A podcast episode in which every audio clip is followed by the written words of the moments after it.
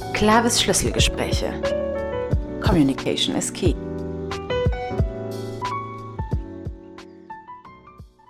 Ich begrüße Sie sehr herzlich zum Clavis Schlüsselgespräch. Ich bin Susanne Delikat, Kooperationspartnerin von Clavis und darf Sie heute durch ein sehr spannendes Thema begleiten. Wir beschäftigen uns nämlich mit der Demokratiezufriedenheit.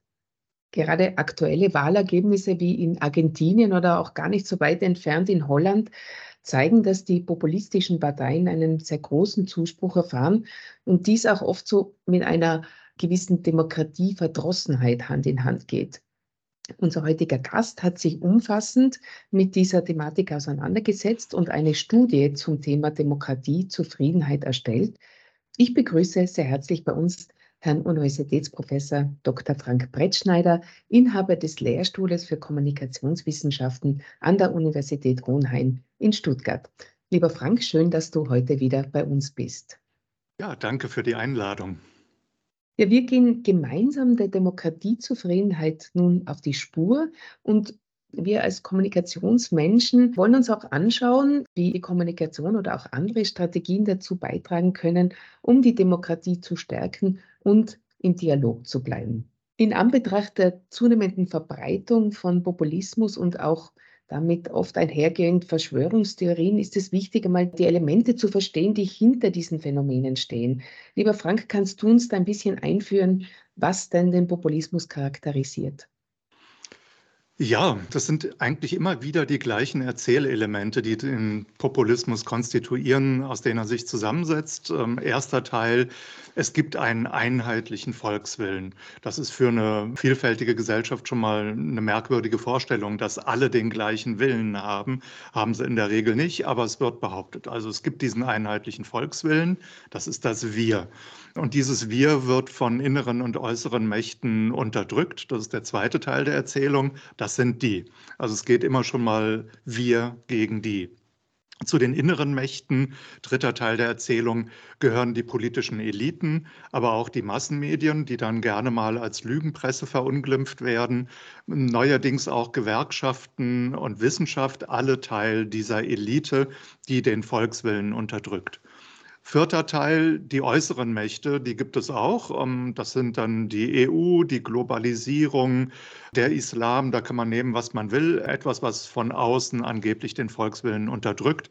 Und dann letzter Teil der Erzählung, die Rechtspopulisten behaupten, dass sie, das Volk, gegen diese Mächte schützen, also wieder wir gegen die. Und das machen sie dann mit sehr, sehr einfachen Lösungen, zum Beispiel indem man sagt, die müssen halt wieder raus oder die dürfen gar nicht erst rein oder die dürfen nicht an der Macht sein. Es wird dann also gegen Parteien und Medien und andere polemisiert. Wie verbreitet diese Weltbilder in Deutschland sind, das haben wir tatsächlich im Juli untersucht in einer repräsentativen Umfrage. 4000 Menschen wurden da interviewt und sie wurden gebeten, 22 Aussagen, die wir ihnen vorgelegt haben, denen zuzustimmen oder sie abzulehnen. Und jetzt ist nicht jede einzelne Aussage populistisch, aber die Antworten auf alle zusammengenommen, die ergeben ein Muster. Und dieses Muster, das kann man dann vor dem Hintergrund dieser Erzählelemente interpretieren. Da sind dann Aussagen dabei wie die Regierenden betrügen das Volk, ein Viertel hat dem zugestimmt, oder die Regierenden verschweigen der Bevölkerung die Wahrheit. Sehr harte Formulierung, 27 Prozent haben dem zugestimmt. Das ist das verächtlich Machen, das Diffamieren von Politikern und Parteien. Massenmedien trifft es aber auch. Ähm, zum Beispiel ein Fünftel bis ein Viertel der Bundesbürger unterstellt den Massenmedien bewusste Manipulation. 21 Prozent sagen, die Bevölkerung in Deutschland wird von den Medien systematisch belogen und 24 Prozent glauben, die Medien und die Politik arbeiten Hand in Hand, um die Meinung der Bevölkerung zu manipulieren. So, und wenn man jetzt diese 22 Aussagen nimmt und schaut, wie vielen Aussagen stimmen Menschen im Schnitt zu, dann sind das sieben dieser 22. Ab 14 Zustimmungen sprechen wir von einem populistischen Weltbild. Und das haben so um die 18 Prozent in Deutschland. Mhm. Okay, ich verstehe. Das ist beeindruckend im negativen Sinn, würde ich mal eher sagen. Die, den Zusammenhang zur Demokratiezufriedenheit. In diesen Aussagen wird ja tatsächlich die Demokratie auch in Frage gestellt. Ist es so? Ja, die Grundelemente der Demokratie zumindest werden in Frage gestellt und es ist ja ein Ziel auch von Populisten, das Verächtlichmachen von Institutionen, so dass niemand mehr diesen Institutionen traut und sie dann in das Vakuum quasi reinstoßen und sagen, wir sind jetzt die Lösung für ein Problem, das sie selbst kreiert haben, ähm, zu großen Teilen jedenfalls. Und wir haben auch abgefragt, wie zufrieden sind denn die Menschen mit dem Funktionieren der Demokratie und das auf den drei Ebenen, Bundesebene, Landesebene und kommunale Ebene. Wir haben auch gefragt, wie stark sie einer großen Zahl von Institutionen vertrauen oder eben nicht vertrauen. Und da gibt es schon einen sehr deutlichen Zusammenhang zwischen denjenigen, die diese populistischen Einstellungen aufweisen und der Demokratiezufriedenheit. Je stärker die populistische Einstellung, desto unzufriedener mit der Demokratie und desto stärker das Misstrauen in die Institutionen. Das ist mhm. übrigens ähm, im Osten gar nicht so wahnsinnig viel anders als im Westen. Ähm, auch die Altersgruppen unterscheiden sich nicht riesig. Ähm, vielleicht eine Ausnahme, die ganz Jungen, die 18- bis 29-Jährigen, die haben den geringsten Anteil ähm, von Populismus. Ähm, die 45- bis 59-Jährigen haben den höchsten. Ähm, vor allem aber die Anhänger der AfD, das sehen wir deutlich, die haben überwiegend ein solches rechtspopulistisches Weltbild. 79 Prozent der AfD-Anhänger weisen ein solches Weltbild auf. Im Schnitt stimmen die 17 unserer 22 Aussagen zu. Also die populistischen Anhänger sind also unzufrieden mit der Demokratie. Kann man den Umkehrschluss auch sagen, dass alle quasi, die unzufrieden sind mit der Demokratie, auch gleichzeitig Populisten sind? Ist das zulässig oder wie siehst du das? Nein, das ist natürlich nicht zulässig. Es gibt ja sehr viele unterschiedliche Gründe, warum man mit dem Funktionieren der Demokratie unzufrieden sein kann. Das sehen wir auch in unserer Umfrage, die machen wir hier jedes Jahr. Und da hat zwischen 22 und 23, also letzten und diesem Jahr, die Zufriedenheit mit dem Funktionieren der Demokratie auf der Bundesebene deutlich nachgelassen, ist um 10 Prozentpunkte gesunken. Und auch das Vertrauen in die Bundesregierung ist äh, so deutlich gesunken wie bei keiner anderen Institution. Und das hat Gründe im Regierungshandeln. Das liegt an einzelnen Themen zum Beispiel Gebäudeenergiegesetz, äh, die Frage, wie umgehen mit Gas- und Ölheizungen. Es liegt auch in dem Themenbereich Migration. Das sind die Inhalte und dann geht es auch um den Politikstil, also wie wird da regiert und wir haben ja nur eine Regierung, die aus drei Parteien sich zusammensetzt, die sich nicht besonders gut verstehen. Und das führt immer wieder auch zum Regierungszoff. Und dann entsteht der Eindruck, naja, die schließen faule Kompromisse oder gar keine. Und die streiten sich ja nur untereinander und lösen gar nicht die Probleme des Landes. Das hat mit Populismus erstmal nichts zu tun. Mhm. Populismus geht tiefer. Der geht tatsächlich an die Grundfesten des demokratischen Regelwerks und auch der Institutionen. Wenn ich noch mal ein paar Zahlen nennen darf, dann höre ich auf mit denen. Unbedingt, nein, das, ähm, deswegen, deswegen haben wir dich ja eingeladen. Wir wollen ja wirklich das auch unterlegen mit, mit Fakten und Zahlen. Bitte, mhm. Frank.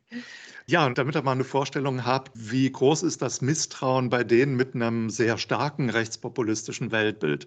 Da misstrauen 48 Prozent der Wissenschaft, na gut, aber 89 Prozent dem Fernsehen, 93 Prozent, also quasi alle den politischen Parteien und 96 Prozent der Bundesregierung.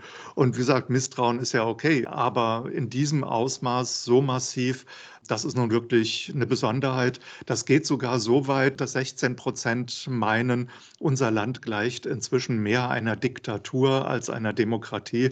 Das ist nun wirklich eine sehr, sehr harte Aussage. Knüpft aber auch wieder teilweise an Verschwörungsmythen und an populistische Erzählungen an, die Corona-Diktatur. Jetzt wird von der Klimadiktatur gesprochen. Also dieser Begriff Diktatur wird in die eigenen Erzählungen auch in Bundestagsreden immer wieder eingebaut. Mhm, ich verstehe. Wenn man jetzt sozusagen umgekehrt fragt, was könnte denn wieder zur Demokratie, zur Zufriedenheit führen? Was haben wir denn da für Möglichkeiten? Ja, erstmal noch eine Vorbemerkung, damit es nicht in die falsche Richtung rutscht in der Wahrnehmung. Äh, wir reden über dieses eine Fünftel. Das heißt ich auch. Ich glaube, das ist wichtig zu betonen, weil sonst mhm. sind die Prozentsätze sehr erschreckend. Danke noch einmal für diese ja. Relativierung.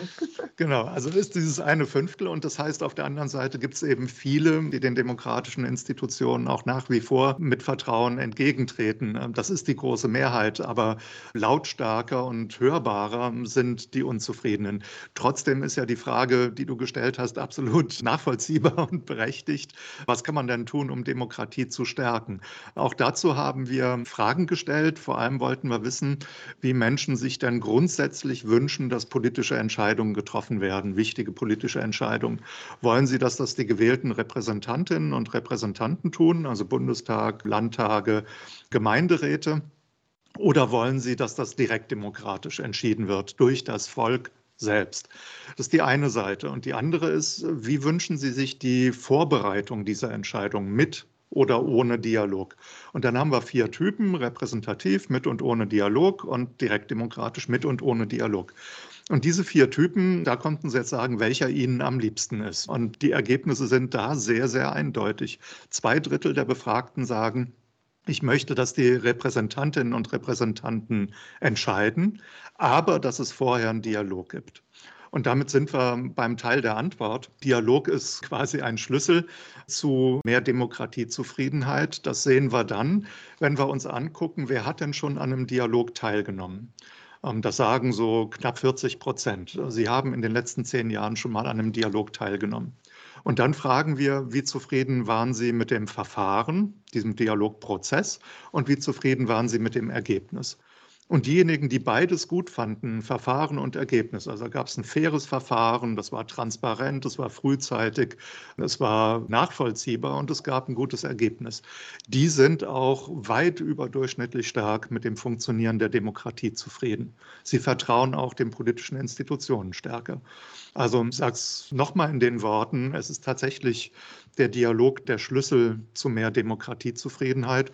Und dann kommen noch ein paar andere Punkte dazu zum Beispiel die politische Substanz, also Gesetze zu machen, die handwerklich gut sind, auf eine Art und Weise sie zustande kommen zu lassen, die man nachvollziehen und verstehen kann. Eine verständliche Sprache, ein gutes Erklären. Ändert aber nichts daran, dass es den Dialog immer braucht. Mhm. Okay, das ist ja für uns, die wir uns mit der Kommunikation auseinandersetzen, an sich gar, kein, gar keine so schlechte Nachricht, weil ich glaube, das ist ja das, was uns allen wichtig ist, dass wir im Dialog bleiben mit den Menschen, auch gerade wenn es um Kommunikation von Projekten oder von Vorhaben oder sonstigen Dingen geht. Und insofern ist es wichtig, den Dialog auch zu leben. Die Frage, die mich da auch äh, beschäftigt, ist, du hast es jetzt mehrfach schon angesprochen, es ist durch die populistischen Aussagen diese Vereinfachung der Welt, diese vermeintlich einfachen Lösungen, die da in meinem Raum stehen, die nicht ausdifferenziert sind, die nicht weitergedacht sind, sondern die einfach behauptet werden. Wie schafft man es denn, gerade jetzt wiederum wir in der Kommunikation, mit Fakten zu antworten oder auf eine lautere Art und Weise auf vollkommen emotionalisierte Behauptungen zu antworten oder in einen Dialog zu kommen? Wie kann das gelingen? Hm. Ja, das ist tatsächlich nicht so ganz einfach.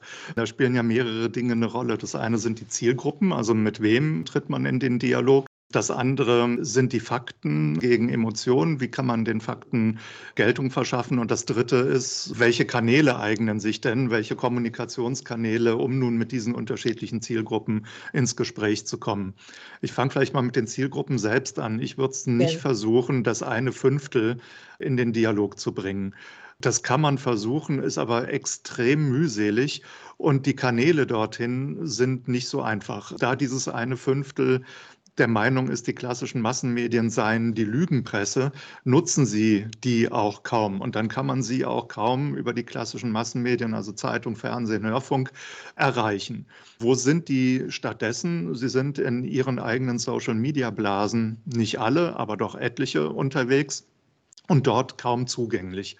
Insofern würde ich mein Hauptaugenmerk nicht auf diese Gruppe richten, sondern eher auf die, die hin und her gerissen sind, die Fragezeichen haben, die sich nicht ganz sicher sind, wem sie jetzt eher trauen sollen. Und da zu gucken, wie kommt man an diese Menschen ran. Da spielen dann auch die klassischen Massenmedien noch eine Rolle. Und jetzt zum Inhalt, nachdem du gefragt hast, also Fakten, wie kann man eigentlich den Fakten Geltung verschaffen? Das ist super schwer, weil wir ja ganz viel auch mit Fake News umgeben sind oder von Fake News und mit denen umgehen müssen. Und das ist eine fiese Falle. In dem Augenblick, in dem ich Fake News äh, widerlegen möchte, muss ich sie ja erstmal wiederholen. Und dieses Wiederholen führt schon wieder zu einem Eingang ins Gehirn. Das setzt sich dann irgendwann fest. Und da gibt es verschiedene Strategien, die unter anderem auch Kollegen in den USA sehr intensiv untersuchen unter dem Stichwort Debunking. Also wie kann man mit diesen Fake News umgehen? Und am stärksten bewährt hat sich so eine Reihenfolge zunächst mal nicht mit den Fake News anzufangen, sondern mit tatsächlichen Fakten, die zu nennen in der ersten Aussage dann einen Warnhinweis auszusprechen und zu sagen, was jetzt kommt, sind Fake News dann diese Fake News einmal zu nennen, aber auch wirklich nur einmal, um dann wieder anzuschließen und gleichzeitig abzuschließen. Vierter Punkt, mit einer Wiederholung der Fakten. Also man bettet diese Fake News ein in die Darstellung der Fakten. Das ist aber auch nicht ganz einfach und im mündlichen noch leichter zu machen als im schriftlichen. Wenn es um Formate geht, unter anderem der Beteiligung, dann hat sich gezeigt, dass ein gemeinsames Fact-Finding, ein Faktenfinden, oft von Joint Fact-Finding gesprochen, also ein gemeinsames Faktenfinden, dass das am Anfang stehen sollte. Man zerlegt das strittige Thema in Teilaspekte, in Dimensionen die haben nochmal Unterpunkte und zu diesen Unterpunkten versucht man dann die Fakten zusammenzutragen. Da, wo man sie noch nicht hat, kann man gemeinsam ausgewählte Gutachter, Gutachterinnen beauftragen, diese Lücke zu füllen. Vielleicht stellt man am Ende fest, dass man bei etlichen Punkten unterschiedliche Sichten auf die Fakten hat oder dass man sich nicht auf die Faktenlage verständigen kann. Aber meistens gelingt das schon ganz gut. Mhm. Also damit loslegen, bevor man schon über die Lösung für ein Problem redet. Mhm. Okay, sehr spannend. Also wie du das auch beschreibst, es ist wahrscheinlich wirklich einfacher, das im direkten Dialog auf gründliche ja. Art und Weise zu, zu diskutieren mit Menschen. Wir stellen das auch fest, dass in Veranstaltungen, wir gehen immer mehr dazu über, wirklich in den direkten Dialog zu kommen mit den Menschen, mhm. indem wir es in kleinere Formate aufteilen, wo man ein bisschen tiefer gehen kann, wo man auch wirklich individuell die Menschen abholen kann, um auf ihre Ängste und Befürchtungen auch eingehen zu können und im Idealfall auch diese ausräumen zu können und eben die klare Faktenlage zu vermitteln. Hast du das auch schon festgestellt? Ja, unbedingt. Das direkte Gespräch ist da der beste Weg und nicht die Informationsveranstaltung, die früher üblich war mit Frontalbeschallung und vorne womöglich noch auf dem erhöhten Podium sitzen dann die Schlauberger, die Expertinnen und Experten und texten die 200 Menschen im Saal zu. Das kommt nicht so gut an, sondern lieber ein Marktplatzformat mit Stehtischen, wo dann die Expertinnen und Experten ihre Punkte erläutern, vor allem aber auch zuhören.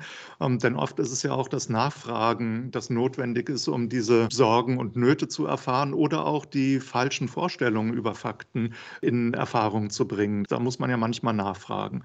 Da gilt dann auch wieder, wenn man es dann mit einem hartgesottenen Verschwörungstheoretiker zu tun hat, da ist Hopfen und Malz verloren. Und da werden einem krude Fakten präsentiert, man stellt sie richtig und dann wird gesagt, aha, das ist ein Beleg dafür, dass sie Teil der Verschwörung sind. Oder mhm. man ist ein Schlafschaf, also ein Dummkopf, der offenbar auch eingelullt ist von den geheimen Mächten, die, die einem da hinter die Fichte führen. Und ja, das macht keinen Sinn, ähm, sich da mhm. in lange Diskussionen zu verstricken. Richtig, also nehme ich ganz gleich wahr. Ich möchte noch mal zurückkommen auf die Kanäle. Die sozialen Medien sind natürlich die Plattform, auf denen sich diese Diskussionen in den unterschiedlichen Blasen auch abspielen. Wie siehst du das mit den Kanälen? Über welche Kanäle gelingt es quasi im Sinne dieser Demokratiezufriedenheit oder im Sinne des, der Fakten zu kommunizieren? Wir haben nicht immer die Möglichkeit, im persönlichen Eins zu eins Gespräch die Dinge zu besprechen. Ja, das sind zum Teil tatsächlich dann die ähm, Social-Media-Plattformen, wobei es da sehr große Unterschiede gibt. Die jüngeren Menschen nutzen in erster Linie Instagram. Das ist auch noch eine gesittete Plattform, auf der tatsächlich eher Informationen dominieren. Die mittleren, ähm, teilweise auch die älteren, gehen schon eher auch auf YouTube und auf YouTube findet man zu jedem Thema auch krude Verschwörungsmythen. Und der, der die sucht, der findet sie dann auch und sagt, da hat doch aber der Professor aus XY Stadt gesagt, dass es gar keinen Klimawandel gibt. Das ist doch der Beleg dafür, naja, das ist halt so. Diese Kanäle gibt es und die Blasen gibt es auch. Die Älteren, und das würde ich nicht vernachlässigen, nutzen aber auch nach wie vor noch ganz stark die klassischen Massenmedien. Und selbst bei den Jüngeren, wenn die auf Instagram sich Informationen beschaffen, stoßen sie ja häufig auf die Angebote klassischer Massenmedien. Etwa die ARD-Tagesschau jetzt bei uns oder eine entsprechende Zeitung oder bei euch ORF. Die Inhalte werden ja auch transportiert über Social-Media-Plattformen, ohne dass sie direkt an der Quelle quasi genutzt werden, sondern über diesen Weg. Deswegen ist äh, der klassische Journalismus nach wie vor extrem notwendig. Demokratiezufriedenheit, Funktionieren von Demokratie und auf der anderen Seite Pressefreiheit und qualitativ hochwertiger Journalismus sind zwei Seiten der gleichen Medaille. Es wird das Funktionieren der Demokratie nicht ohne eine freie, qualitativ hochwertige Presse geben. Und umgekehrt braucht diese freie und hochwertige Presse aber auch ein Vertrauen in Institutionen und Menschen, die Demokratie als Staatsform wertschätzen und nicht nur akzeptieren, sondern wertschätzen. Also der klassische Journalismus, den brauchen wir selbstverständlich weiterhin und es macht auch Sinn, Kommunikationsvorhaben oder mit Themen durchzudringen, weiterhin auch über die klassischen Massenmedien. Ja, unbedingt. Und es braucht, glaube ich, Seiten von einigen Journalistinnen und Journalisten auch eine andere Fokussierung auf Themen. Was wir da, wenn wir Inhaltsanalysen durchführen, der Medienberichterstattung in den letzten Jahren feststellen können, ist zumindest mal auf bundespolitischer Ebene so ein Ausweichen in ein, wir nennen das Game Frame. Also Politik wird als Spiel geschildert, als Wettkampf, der eine gegen den anderen. Und dann wird berichtet, wer liegt vorne, wer fällt zurück, wer holt auf. Wer hat gerade wieder wem gegen das Schienenbein getreten und warum hat er das gemacht? Wem tut sein Schienenbein ganz besonders weh? Und die Frage aller Fragen, wird diese Person demnächst zurücktreten? Also zurücktreten gegen das Schienenbein des anderen. Und das ist nicht besonders hilfreich, um politische Prozesse zu verstehen. Da wäre eine sehr viel stärker an themenorientierte Berichterstattung viel, viel wünschenswerter. Das eine ist zwar unterhaltsam, aber es äh, kann beitragen zu dieser Erosion des Vertrauens in politische Institutionen. Man denkt, die kämpfen nur gegeneinander in ihrer eigenen Berliner oder Wiener Blase, kümmern sich aber nicht um die Probleme im Land. Da gibt es andere Journalismusansätze, sehr viel stärker faktenorientiert oder auch der Ansatz der Constructive News. Also man berichtet über Missstände, man schildert Probleme als Journalist, als Journalistin, gibt sich aber nicht damit zufrieden, sondern recherchiert nach, wo sind denn Lösungsansätze für diese Probleme. Als Beispiel, man findet Krankenhauskeime in einem Krankenhaus, das ist ein Missstand, über den wird berichtet. Und dann wird aber auch berichtet, wie andere Krankenhäuser schon versucht haben, das Ausbreiten dieser Keime zu unterbinden und wie erfolgreich sie dabei waren. Damit die Welt nicht nur voller Probleme steht, sondern auch immer Lösungsansätze mitdiskutiert werden. Dann wird auch die Diskussion konstruktiver. Ja, das klingt für mich auch sehr nachvollziehbar und auch diese Zuversicht ein bisschen wieder bei den Menschen auszulösen. Es ist derzeit relativ schwierig, wenn man sich News anhört. Hast du das Gefühl, dass das im Journalismus auch thematisiert wird und auch zu uns langsam einzieht? Weil es ist wirklich sehr geprägt von diesen wer soll wann zurücktreten. Also diese innerparteilichen Auseinandersetzungen oder wechselparteilichen, das dominiert sehr die Berichterstattung. Und man fragt sich immer, woran arbeiten denn die gerade? Ja, ja also die Debatte, die ist schon auch im Journalismus angekommen, zumindest mal auf Fachtagungen wird sie geführt, ähm, teilweise auch in den Redaktionen in der Praxis. Es gibt auch ein paar Vorbilder, das dänische öffentlich-rechtliche Fernsehen zum Beispiel, die sich diesen Constructive News verschrieben haben. Es gibt auch andere Sender, die das schon immer wieder mal in in ihren Sendungen einbauen, auch Zeitungen. Aber die großen Restriktionen, die Hürden, ähm, die über allem schweben, sind die Ressourcen. Ähm, vor allem bei den privatwirtschaftlich organisierten Medien, den Zeitungen. Zu wenig Zeit, das ist eine wichtige Ressource für Recherche, und zu wenig Geld, zu wenig Personal, um eine solche aufwendigere Berichterstattung tatsächlich produzieren zu können. Und wenn man das nicht hat, dann sind eben die Klicks auf den Artikel die Währung und die entscheiden dann darüber, worüber berichtet wird und worüber nicht. und Klicks werden generiert durch übertriebene Botschaften, durch personalisierte Botschaften.